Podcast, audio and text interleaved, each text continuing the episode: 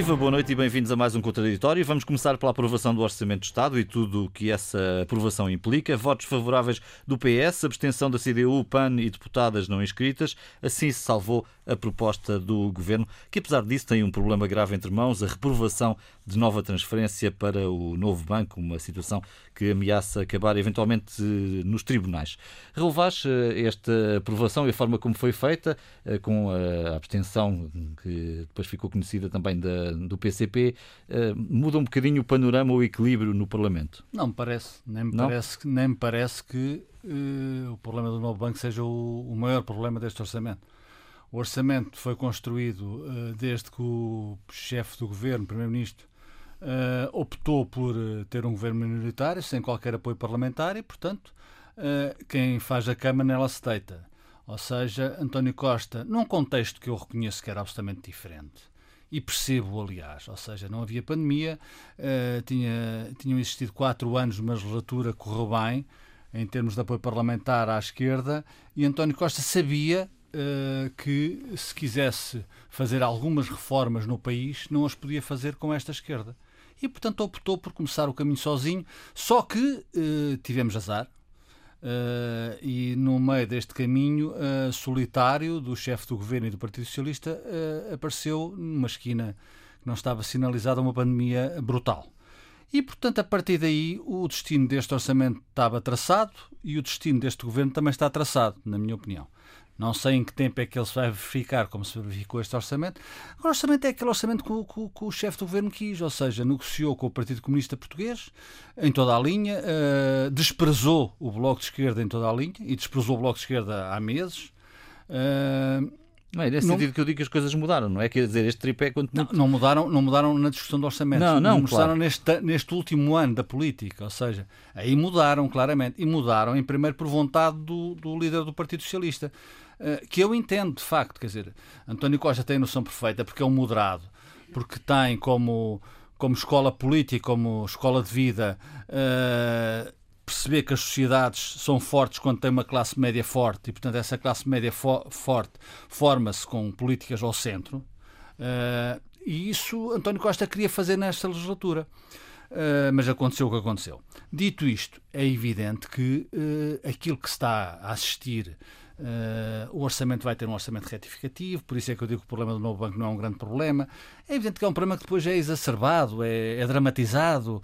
António Costa, uh, Rui aproveita. Uh, aproveita a onda e dá uma de populista e vota ao lado do Bloco de Esquerda contra uma transferência uh, para, para, para o novo banco. Não percebo porque é que isto aconteceu agora, mas provavelmente é deficiência minha. Podia ter acontecido há mais tempo, não sei quando, quando, quando apesar de tudo, uh, Rui Rio e António Costa se falavam e, e, e tinham um projeto de vida comum, uhum. uh, esse projeto acabou e acabou também por escolha de António Costa. É preciso dizer com toda a clareza. Quer dizer, no meio deste ano e desta viagem de construção de um orçamento, António Costa um dia acordou, uh, veio de férias e disse: Eu não quero mais nada com o PST. Portanto, com o PST não quero mais nada. Se, se, for, se, se eu precisar do PST, eu vou-me embora, vou para casa. E, portanto, a partir daí deu argumentos a, a Rui Rio para Rui Rio admitir que podia chegar ao poder. É António Costa que lhe dá essa, essa estrada. Vamos ver o, como é que ele vai guiar esta estrada. Para já eu acho que está, é muito sinuosa a estrada que, que Rui Rio está a percorrer. Uh, mas, enfim, uh, uh, veremos. Em política, a arte do possível às vezes torna coisas impossíveis possíveis.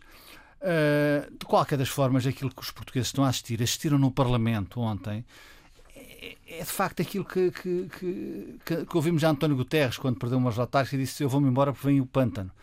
Não vem o pântano, já, nós já chegamos ao pântano.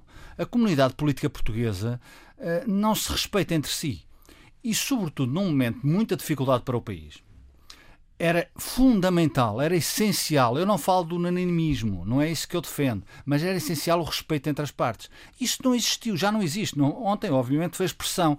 Repare, se eu podia dar mais exemplos, não, a memória não, não, é tão curta que a gente não se lembra de quando Mário Centeno uh, entrou em choque, ou melhor, António Costa entrou em choque com Mário Centeno, porque Mário Centeno fez a transferência que está uh, prevista prevista e de compromisso. Não, não é por acaso que ontem o Dr. António Costa telefonou à Sra. Lagarde, quer dizer, porque é que não, é que não telefonou antes a dizer uh, uh, o, o meu Ministro das Finanças fez aquilo que devia fazer? Isto é mesmo assim, os compromissos internacionais, quando se afirmam e quando se vive numa comunidade internacional, tem que se respeitar. E, portanto, António Costa sabe isto, Rui deveria saber isto, e, enfim, eu fico por estes dois, e acho que o CDS e Francisco Rodrigues Santos também deveriam saber isto.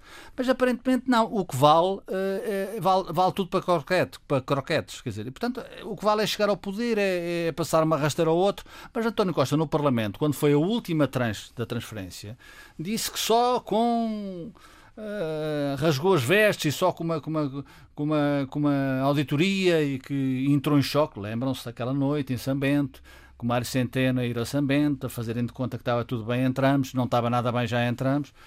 E, portanto, e Marcelo Rebelo de Sousa, para terminar, é evidente que o Presidente da República tem aqui neste contexto em que vamos viver, uma, uma, responsabilidade também acrescida. É evidente que Marcelo tem feito tudo, tudo o que é possível, imaginar para juntar as partes.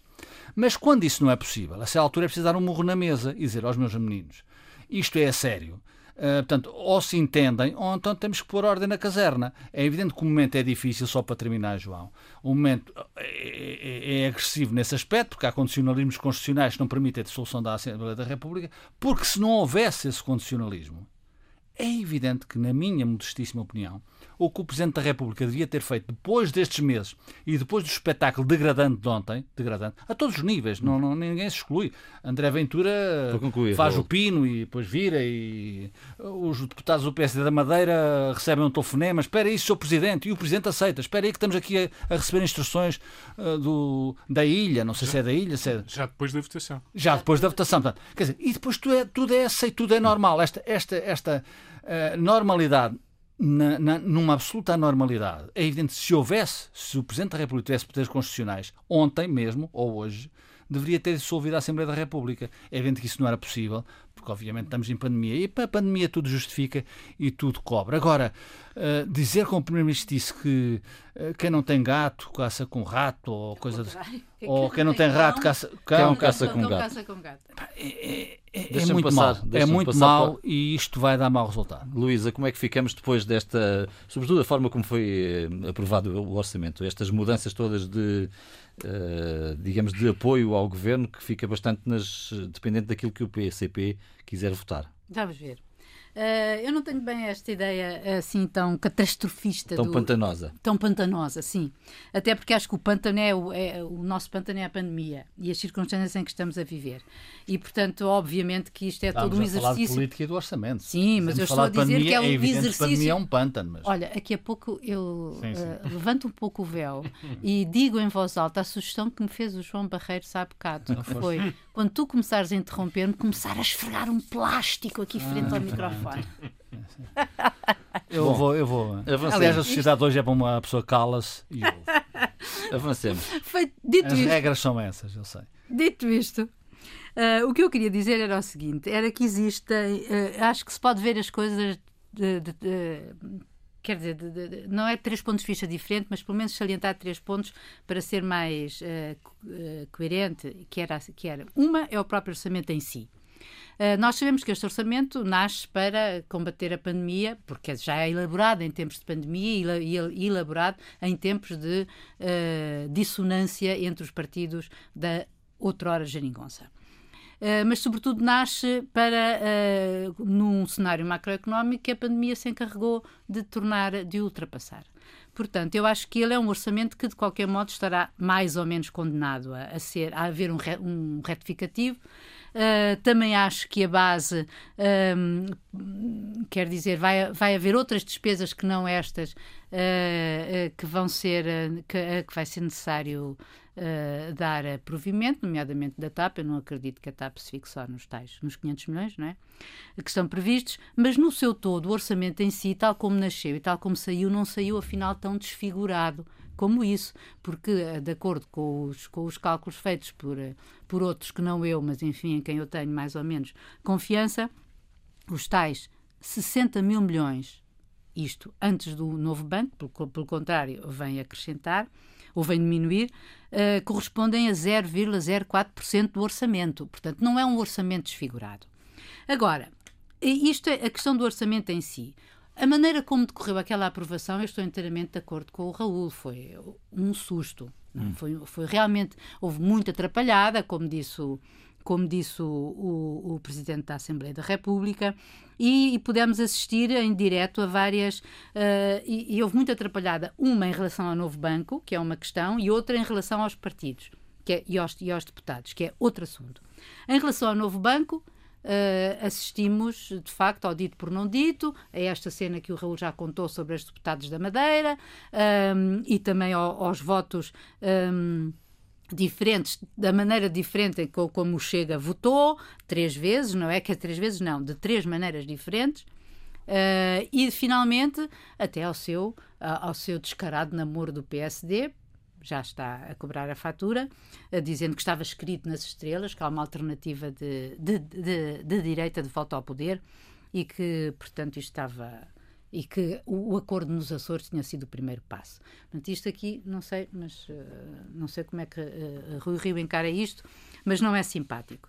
Bom, mas ficámos todos a saber que o tal, uh, a, a, tal proposta 379 é a tal do, do, do a proposta do, do, do Bloco de Esquerda era tornou-se, na verdade, um pretexto para não só estas trapalhadas políticas e dar vista ou dar visibilidade ao, ao povo português de que o Parlamento não está uh, que, é, é, foi um espetáculo triste de se ver mesmo, porque ah, acho que devia haver tal, mais respeito, mais credibilidade entre eles e acho que, que ah, ah, acho que aquilo às vezes vale mais que outras palavras ditas contra o sistema.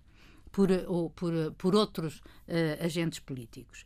Agora, a maneira como os partidos em si Uh, agora, o que é certo é que este novo banco, esqueci-me de o dizer, vai obrigar, e penso eu, a um tal orçamento retificativo, tal como, uh, aliás, Rui Rio prevê, na, na, segundo argumento que o leva a votar a favor da, da mesma proposta, proposta do, sim. do Bloco de Esquerda, dando um pouco a ideia que faz como, como aquele episódio que aconteceu aqui há uns tempos sobre a história dos, dos professores da carreira dos, do, dos, dos, professores. Cede um pouco o populismo, a vontade das coisas, porque isto vai estar nas mãos. Quando eu interpretei a cena do cão e do gato, não é? Como quer dizer, há, há, há, compromissos do Estado português que têm que ser feitos, é ver que têm que ser cumpridos. Uh, aqui, esta decisão do Parlamento pode simplesmente ser inconstitucional, Sim, porque tem que estar prevista. Logo, mãos do, do, Tribunal Constitucional. Pode passar por aí. Ou também pode passar, pela, efetivamente, pela Comissão Europeia e, sobretudo, pelo BCE. Quer dizer, não, tal como disse o Raul, não é por acaso que, o, que a primeira coisa que o António Costa tuita é para a senhora Cristina Lagarde, para lhe garantir o cumprimento não só o Estado de Direito, que Portugal se atém ao Estado de Direito, como também para, para, para garantir esse cumprimento. Ficámos a saber hoje que nesse mesmo dia, ou antes, ou seja, na quinta-feira, ontem, uh, o, o Conselho, tanto a Comissão Europeia como o BCE, já tinham feito chegar à Autoridade Nacional da, da Resolução uma pergunta de esclarecimento sobre o que é que se passava em relação a isto. E hoje também já soubemos, pela DBRS, que é a tal agência de notação, que efetivamente isto é complicado em termos. Uh, colocando Portugal e a situação em que se coloca o novo banco, a credibilidade e a solvabilidade do novo banco. Portanto, de Portanto, novas agências, de novos De novas agências, de novos bancos, ou seja, isto, isto vai estar nas mãos Exagero. e a solução disto, eu serve penso... Tudo para, para, para não serve tudo para croquete. Serve tudo para branquear a atitude do Primeiro-Ministro há uns meses. Mas, isto não serve, serve tudo, tudo para branquear, eu não estou a falar disso, estou a falar do tweetar a, para o BCE e de como é que isto se vai resolver. De um ponto de vista político e dos seus parceiros, eu acho que, em relação ao, ao, ao Bloco de Esquerda, por exemplo, o Bloco de Esquerda tem sido muito coerente desde que houve, desde que houve as eleições. Ou seja, eu acho que a ruptura do, do, do BE provavelmente foi feita logo aí porque houve uma alteração profunda das relações de forças entre os partidos que suportavam a geringonça, com a derrota do, do, do, do PC, que foi bastante, e a derrota e a, e a, e a, e a e subida a, do Bloco. A, quer dizer, não foi uma subida em números, mas relativamente ao PC foi. Um, o, que, o, o, que implicou que, obviamente, houvesse ali uma alteração. O, o que redundou numa, numa negativa de, do, do, do, do PC, como a gente se lembra, de fazer acordos, e e o BE apresentar um acordo que, como dizia um antigo governante, às vezes há acordos escritos de uh, há documentos escritos de acordo e há documentos escritos de separação quando se apresenta ao outro parceiro condições que são, que são inultrapassáveis por ele e se sabe disso. António, como é que fica esta relação de forças depois da votação e a forma como ela foi feita no Parlamento? Acho que temos um Parlamento mais ou menos desfeito. Em boa verdade, eh, o que assistimos foi que o governo minoritário do Partido Socialista eh, estará mais minoritário no sentido em que menos acompanhado o Partido Comunista terá pouca margem de manobra, sobretudo no próximo ano, ano eleitoral, de eh, fazer entendimentos com o Partido Socialista ou com o Governo, e, portanto, acho que a prazo desenha-se uma crise política que se conjugará com a crise económica e social que, que já começamos a sentir com alguma violência. E, portanto, eh, acho que há aqui um marco, um marco de dissolução do que restava da geringonça, um marco de dissolução também daquilo que alguns de vez em quando chamavam de Bloco Central, que teria em Belém eh, uma espécie de, de padrinho dessa solução, sobretudo para momentos decisivos, que não estavam cobertos pelos entendimentos que, que assistimos nos últimos anos, sobretudo em matéria europeia, ou uh, compromissos internacionais, de defesa, o que entendêssemos. E, portanto, essas capacidades de entendimento, nem sequer a pandemia uh, as soube preservar em relação àquilo que era essencial. Eh, temos alguma dificuldade em perceber eh, como se é incapaz de entendimentos eh, em questões básicas. Acho que o único entendimento que resta entre o PS e o PST é a manutenção do estado de emergência, digamos assim, em termos gerais. Não há muito mais. E quando já chegamos ao ponto que até os compromissos internacionais se colocam em dúvida, em causa, isso significa que já não resta hum. muito do que um cenário de campanha eleitoral, que já está a acontecer. Nós estamos a viver já um cenário de campanha eleitoral e esse cenário é um cenário radical, em que aparece à direita uma força que parece eh, dá, dá esses ares com grande à vontade, eh, com grande eh, confiança. Refiro-me a André Ventura, que anuncia uma alternativa à, à direita, que anunciou durante o orçamento, que há um entendimento que configura uma alternativa, e portanto é nessa alternativa que se está a trabalhar, que Rui Rio está a colaborar, e, e obviamente que no jogo político nós diremos que se calhar uh, os seus mais próximos não lhe perdoariam que não aproveitasse a oportunidade e a cavalgasse. E ela... Tudo isso parte do pressuposto que mais tarde ou mais cedo podemos ir para eleições. Parte do pressuposto que mais tarde ou mais cedo podemos ir para eleições a qualquer preço. Isto é, me custa-me a perceber que um partido de governo que alterna no governo com o Partido Socialista nesta precisa altura, acho que é uma boa altura para fazer descontos de 50% nas portagens. Quando as receitas eh, que o Estado tem são menores e quando a economia vai dando mostras de cada vez uh, se afundar mais. E, portanto, só uma vertigem eleitoral pode, pode justificar demagogia e, e irresponsabilidade nas doses a que estamos a assistir. O espetáculo da Assembleia é um espetáculo uh, que deita tudo por terra.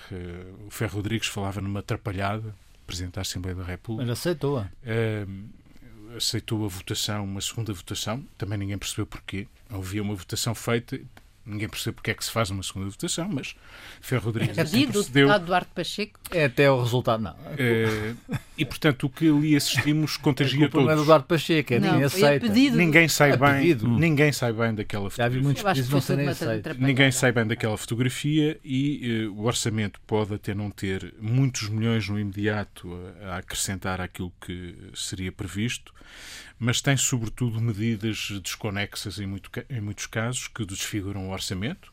Não está em causa a legitimidade, obviamente o orçamento é aprovado pela Assembleia, o Governo não tem autonomia para, para o fazer, mas eh, há uma sensação de descrédito, de descrença que vai alimentar ainda mais os radicais que já são, que já vão levantando demasiado a cabeça e, portanto, o que aí vem no horizonte eh, já nos chegava a crise económica e social que aí vem no horizonte é uma crise política, logo que seja possível de, digamos, de, de avivar e de dar possibilidades de, de ter expressão eleitoral. Mas olha, uh, uh, às vezes o tempo passa muito depressa em política, não é?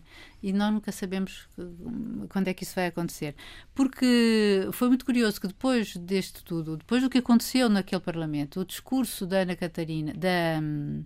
Da Catarina, da Catarina da, Martins, Catarina, da Catarina Martins, Martins do, do, Bloco de Esquerda, tivesse dito ao PSD que fez o máximo, eh, fez um grande serviço ao PS, dizendo-lhe que ele só se podia aliar à esquerda, e que a resposta da Ana Catarina Mendes, líder parlamentar do PS, tenha sido que estão, estão, estão abertos ao diálogo. Hum, uh, agora, por isso eu não até sei se daqui a seis meses, se, se a pandemia se resolver entre ah, tudo bem. Etc, não, não sei, é, não sei, é que o tempo passa muito depressa em política. é, é curioso. E o exemplo que acontece no, no Parlamento não tem importância. o bloco de deserção. A resposta Exatamente. Ana Catarina, de Aliás, Catarina uma entrevista Martins... em que diz que não há lugar para os radicais não. num projeto do Partido Socialista. Mas é não, curioso. Mas isso, mas isso, era a resposta ao. A resposta de Catarina Martins falar dentro é. Do partido. Isso era falta é governo. Claro, claro. A resposta de Catarina Martins é falta é governo.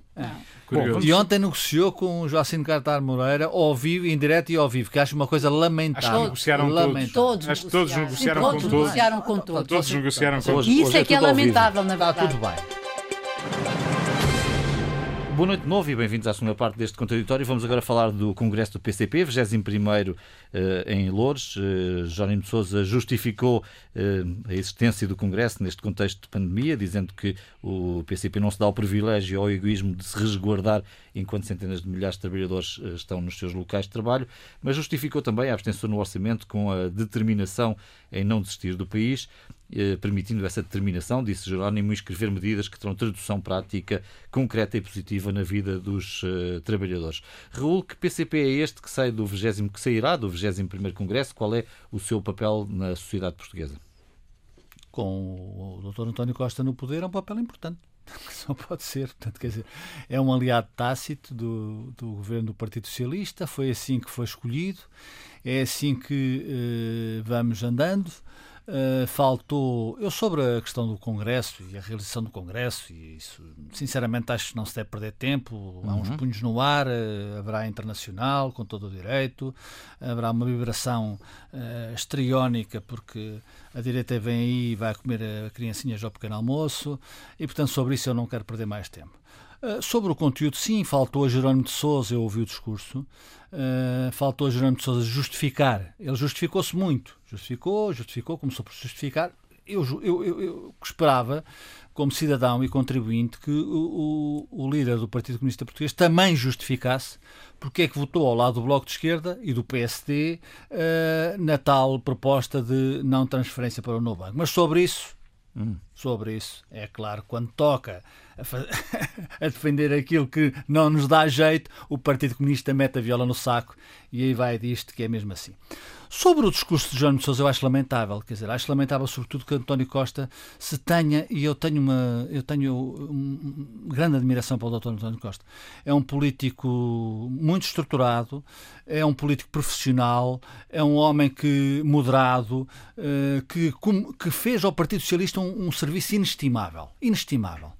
Eh, e que poucos ou nenhums conseguiriam fazer, talvez só António Costa, que foi passar do socratismo como se o socratismo não tivesse feito mal nenhum ao Partido Socialista. Hum. E isso é de um político de primeira água. Portanto, eu tenho essa, eh, aliás, tenho esse, esse tributo uh, aqui a dizer publicamente ao, ao Dr. António Costa. E, e fico perplexo, perplexo, uh, e até digo triste, se me é permitida a expressão, ah, de António Costa ter, ter acabado assim. Acabado, quer dizer, acabado. Não estou a dizer que esteja acabado. o discurso de Jerónimo para António Não, Costa. eu vou falar do Jerónimo. É a aliança com, com o PCP uh, ah, que o, que o encarrolou, encarrolou naquilo que é a, o posicionamento de Portugal na Europa. O, o Jerónimo Sousa hoje diz que dizer, ele atira-se à União Europeia. Quer dizer, que é, é uma não, dizer, ele destrói a União Europeia. Quer dizer, a União Europeia não tem cabimento, num, num, não é num parágrafo, numa linha. Uh, ele não aceita a União Europeia. Ele não aceita a presença de Portugal.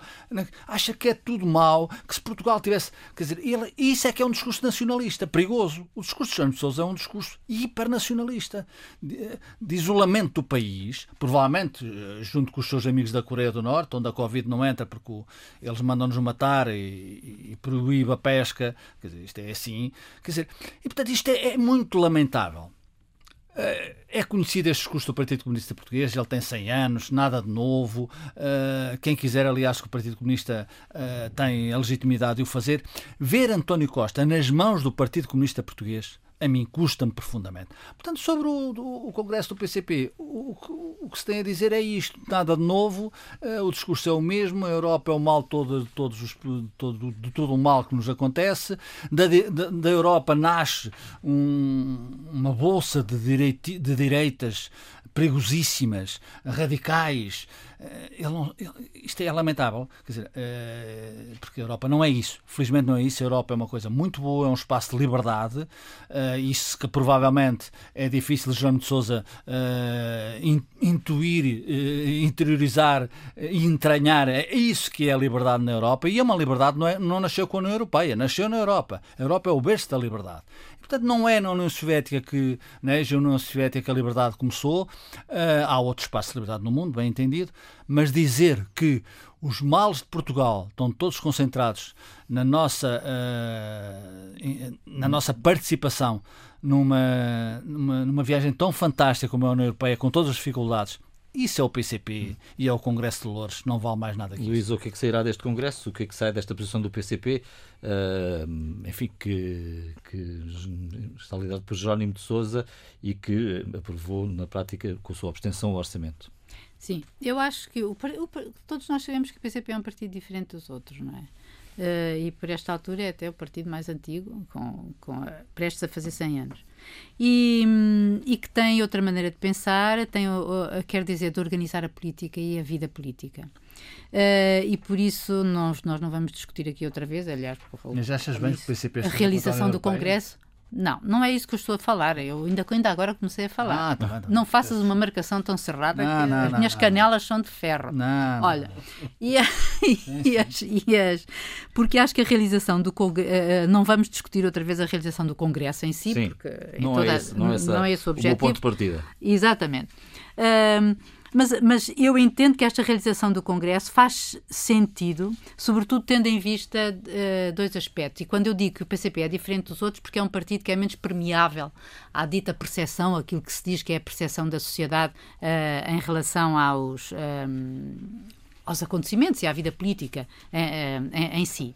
O, o, PCP fala muito para o seu próprio eleitorado e, e eu acho que aí uh, ele tem Quer dizer, e tem toda a razão quando o faz, uh, nomeadamente quando denuncia uma série de coisas que de outra maneira não seria possível denunciar. Eu acho que, por exemplo, fazer um congresso como este, em, por, como, foi, como foi sugerido por Rui Rio, por vias telemáticas seria completamente impensável no PC, porque não me parece que, o seu, que a sua massa um, pudesse contribuir dessa maneira. E há coisas, de facto, muito graves que estão a acontecer a coberta da, da, da pandemia e que também, um, e que também um, Jerónimo de Sousa falou no seu discurso, porque é óbvio que eu não posso estar de acordo com o que ele diz da União Europeia. Eu sou uma europeísta hoje um bocadinho mais cética do que do que nunca, como nunca fui, uh, mas, mas, uh, mas é óbvio que para mim isso é, é o folclore do PCP, porque sempre foi assim, sempre esteve contra a União Europeia. Folclore do PCP. Sim, é folclore do PCP, é. porque sempre esteve contra a União um Europeia, mas foi capaz de estar pessoas. quatro anos, ah. esteve quatro anos numa, num, num, num entendimento de, gover de, de, de, governo, ou de apoio parlamentar a um governo, que, que, e, e, e, e que prosseguiu uma política europeia, digamos assim e, portanto, é mesmo folclore. Uh, aquilo que, aquilo que uh, Jerónimo Sousa disse foi, obviamente, aquilo que disseram as teses do Congresso. Ele não disse nada de novo em relação a isso. Portanto, ele, nem tão pouco, ele, quer dizer, ele tem aquela... Há 100 anos não, que o mundo é diferente. Mas, mas a verdade é que isto é... Hum, ele diz coisas que eu acho por exemplo, quando ele está a falar sobre a denúncia das situações que neste país existem, porque a coberta da pandemia estão a ser violados, como ele falou, os direitos dos trabalhadores, as, os horários, as, os layoffs, etc., coisa que ele, aliás, conseguiu como ganho de causa no orçamento, não é? Nomeadamente com o layoff, ele conseguiu que uma, uma das, uma das, um, uma das rubricas lá inscritas. inscritas passou a ser o layoff pago a 100%. Um, há várias outras eh, medidas que, uh, que demonstram como o PCP, neste aspecto, é muito pragmático e que não esquece efetivamente onde está a sua base eleitoral. Um, e isso aí tem a sua. Uh, acho que deve ser lido como tal. Acho que o PCP tem que ser lido da maneira que é e não da maneira como a gente gostava que ele fosse. Obviamente que ele é o que é. O Chega também. Sim, claro, mas, é, mas, mas são o que são e contribuem para. E a, gente tem que, e a gente tem que os interpretar como tal, porque não podes hoje interpretar a história que aconteceu há 400 anos à luz da, a, a, a esta luz. Quer dizer, a, coisas são diferentes. Agora, e portanto eu acho que no, ele disse Uh, em relação a uma coisa que eu aguardava que era que só iam tirar finalmente quatro anos depois as lições da geringonça, não é? Porque o último, o último o último congresso foi há, há, quatro anos, portanto ainda estávamos no início, foi em 16, em 2016, e ele foi muito claro com a sua com a, e, e, em coerência com a sua linha pragmática, o PCP, que foi uma nova fase da vida da vida política nacional. Fizeram-se ruir dogmas e teve um, um efeito preventivo, um efeito limitativo. Foi não só fez ruir dogmas, como teve um efeito limitativo do que seria, do, do, do que seria pior. Portanto, a única questão que até agora está em aberto, mas presumo que estaremos mais ou menos de acordo, é se Jerónimo de Sousa vai continuar ou não à frente, à frente do partido e presumo que sim. Hum. António, estiveste em Lourdes eh, na abertura? Tive, sim, senhor. Assisti dentro também. do Congresso ao discurso de Jerónimo de Sousa. As minhas impressões. Nós estamos a falar de um partido, e convém dizê-lo, obviamente, que é, é, Não faz sentido comparar o Partido Comunista a um partido eh, recém-chegado, que ainda nem sabemos sequer que partido é verdadeiramente, ou melhor, o que sabemos eh, eh, não nos permite fazer comparações com partidos que têm uma história como esta de 100 anos.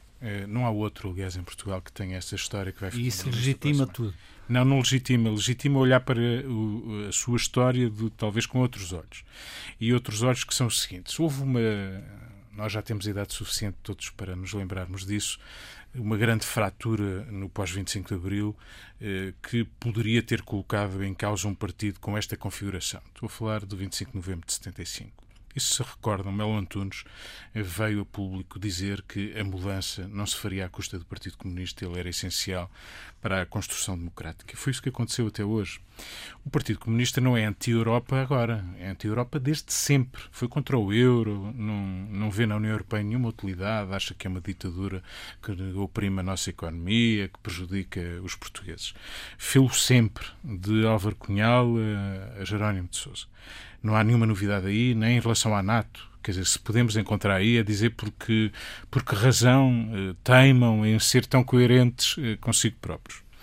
Eh, o que há de novo em relação ao Partido Comunista foi que, apesar dessa fratura com, com Mário Soares nessa altura e desse combate duro que tiveram na altura, isso não impediu mais tarde que, em termos autárquicos, houvesse possibilidade de alguns entendimentos. Câmara de Lisboa o exemplo em que isso aconteceu uh, com alguma dimensão e depois António Costa que uh, conseguiu reverter uma situação, digamos, desfavorável ao Partido Socialista, criando estes entendimentos limitados. Por isso, este discurso, que é um discurso de balanço e de relatório e contas de quatro anos, habitualmente os partidos que, como o CDS, o PST, o PS, fazem congressos dois em dois anos, isto é de quatro anos. E, aliás, isso também tem a ver com a teimosia, entre aspas, de fazer o Congresso nesta altura. E, portanto, nesse relatório de contas é reafirmado, uh, além desses princípios, marxistas-leninistas, eh, eh, princípios revolucionários. No discurso de Jerónimo de Sousa está isso dito e redito N vezes, para não se dizer que eles arredondaram já o seu discurso. Mas também está dito e redito que o PS é metido na política de direita juntamente com o CDS e o PST e agora acrescentado dos seus sucedâneos quando se quer referir ao Chega já agora. É assim a expressão usada, os e, sucedâneos. O PCP posiciona-se na oposição. O PCP posiciona-se na oposição onde sempre esteve, e por isso, se num primeiro momento, como aqui, sobretudo Raul, sublinhava muitas vezes, primeiro ano, primeiros dois animei, vá, digamos, as manifestações desapareceram da rua, mas depois vimos o volume de manifestações e greves que no final da, da legislatura passada houve.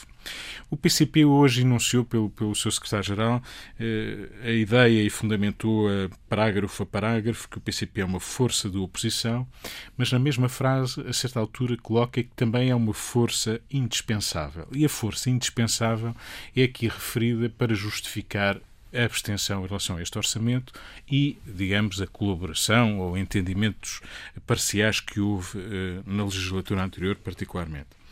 E isso é dito de forma pragmática, utilitária, no sentido de dizer, bom, só assim conseguimos reverter rendimentos, melhorar uh, situações neste ou naquele setor. Aliás, até é acusado, Jerónimo de Sousa acusa o Partido Socialista de apropriação de algumas das medidas que foram, digamos, resultado da luta do PCP ou do entendimento que o PCP provocou. Houve aplausos naquela plateia, houve aplausos em relação àquilo que foram os entendimentos, curiosamente, com o Partido Socialista, como houve também aplausos relativamente ao posicionamento futuro do partido. Portanto, o que antevemos é um partido que tem essa expressão que tu citaste, uhum. e ela é muito relevante, vem na mesma altura, que é a determinação em não desistir do país. E isto é um bocadinho olhar para o Bloco de Esquerda e dizer vocês, eh, oportunistas, permitam-me esta liberdade de linguagem, eh, saltaram do barco em tempo de dificuldade. Nós eh, estamos determinados em não desistir do país, em ser responsáveis, dar essa imagem. Saltou do barco? Não, não, estou a falar do orçamento. Estou a falar do orçamento. Eu termino já, João, porque é importante também dizer. PCP tem uma dificuldade enorme que nós constatamos ao longo destes últimos anos. Perdeu o eleitorado. Tem menos militantes, tem cerca de 50 mil militantes. Tem um, um entre os seus militantes, eh, tem eh, um conjunto de pessoas envelhecidas, boa parte delas acima dos 60 anos. Eh, não conseguiu equilibrar, digamos, entre os novos militantes e aqueles que desapareceram, morreram, boa parte deles. O saldo é negativo. Ele próprio revela, aliás, no discurso. Estamos, o PCP PCP está numa campanha de angariação de fundos, de mobilização do eleitorado e por isso faz o Congresso. Tem um centenário, tem eleições presidenciais, eleições autárquicas, o seu espaço de manobra e de mobilização para a sobrevivência do partido. Porque este é o Partido Comunista que na Europa. Uh, sobreviveu verdadeiramente. Nós não temos notícia de outro.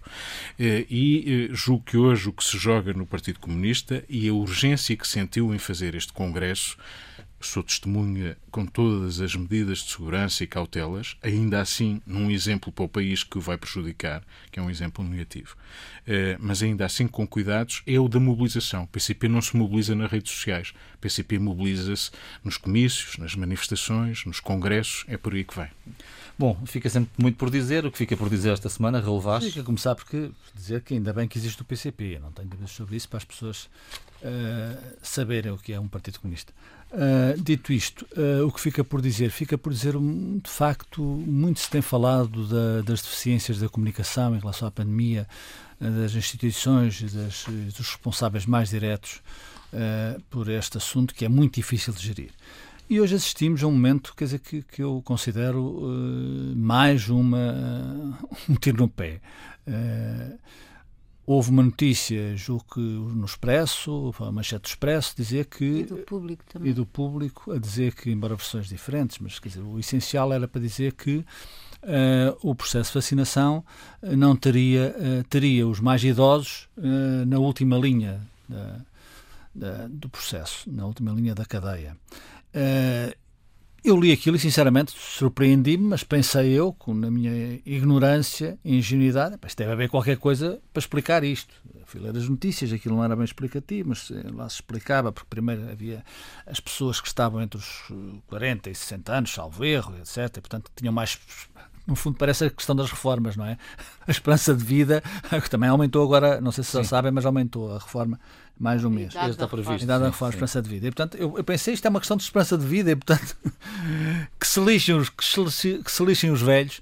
E eu, quanto a isto, estou frontalmente contra. Eu acho que um dos grandes problemas das sociedades de hoje, um dos grandes, se não maiores problemas, são os idosos. Não são os jovens, porque os jovens é evidente não têm emprego, os jovens vivem numa situação muito complicada, mas uh, têm vida para andar. E os idosos devem ser acarinhados, protegidos. Deve-se dar dinheiro para que tenham as melhores condições de vida até ao fim da vida.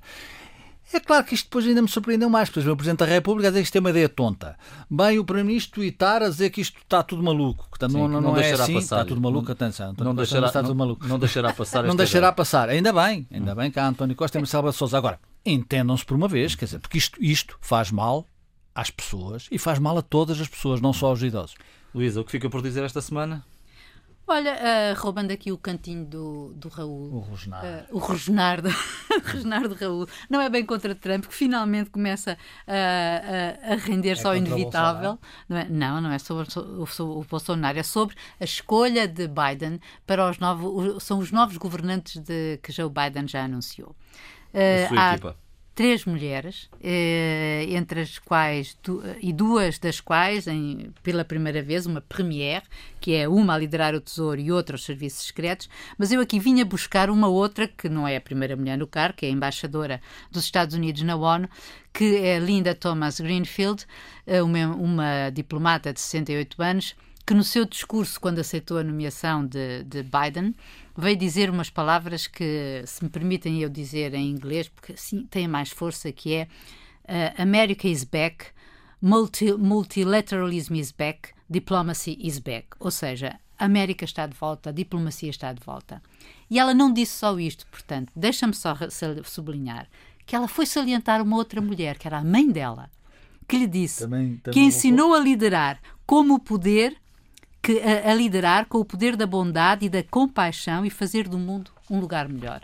Veremos. E deixa-me só citar a Clarice Lispector no escrito da Pedra de hoje, que foi, o que me fez, foi, foi, o que, foi o que me fez lembrar isto tudo, que foi ela ter dito, uh, está uh, a ser referido que a missão não é leve. Cada homem e mulher é responsável pelo mundo inteiro. António. Para desanuviar, para não ser. Lembrei-me de Maradona, eh, esse, Muito bem. esse gênio do futebol que não, Deus. foi um herói para milhões de pessoas eh, à volta do mundo. Eh, nós estamos precisados de heróis, de deuses na Terra, mesmo que demasiado imperfeitos, como era o caso de Maradona. Era um gênio do futebol, mas a sua vida foi muitas vezes um grande calvário e, e terá sido muito tempo.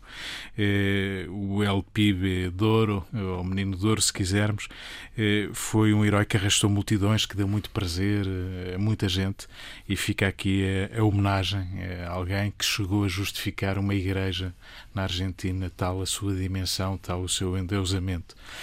Mas, como tudo, nós vamos aprendendo da vida. Os heróis têm sempre um outro lado e os deuses, se calhar, só existem na nossa imaginação.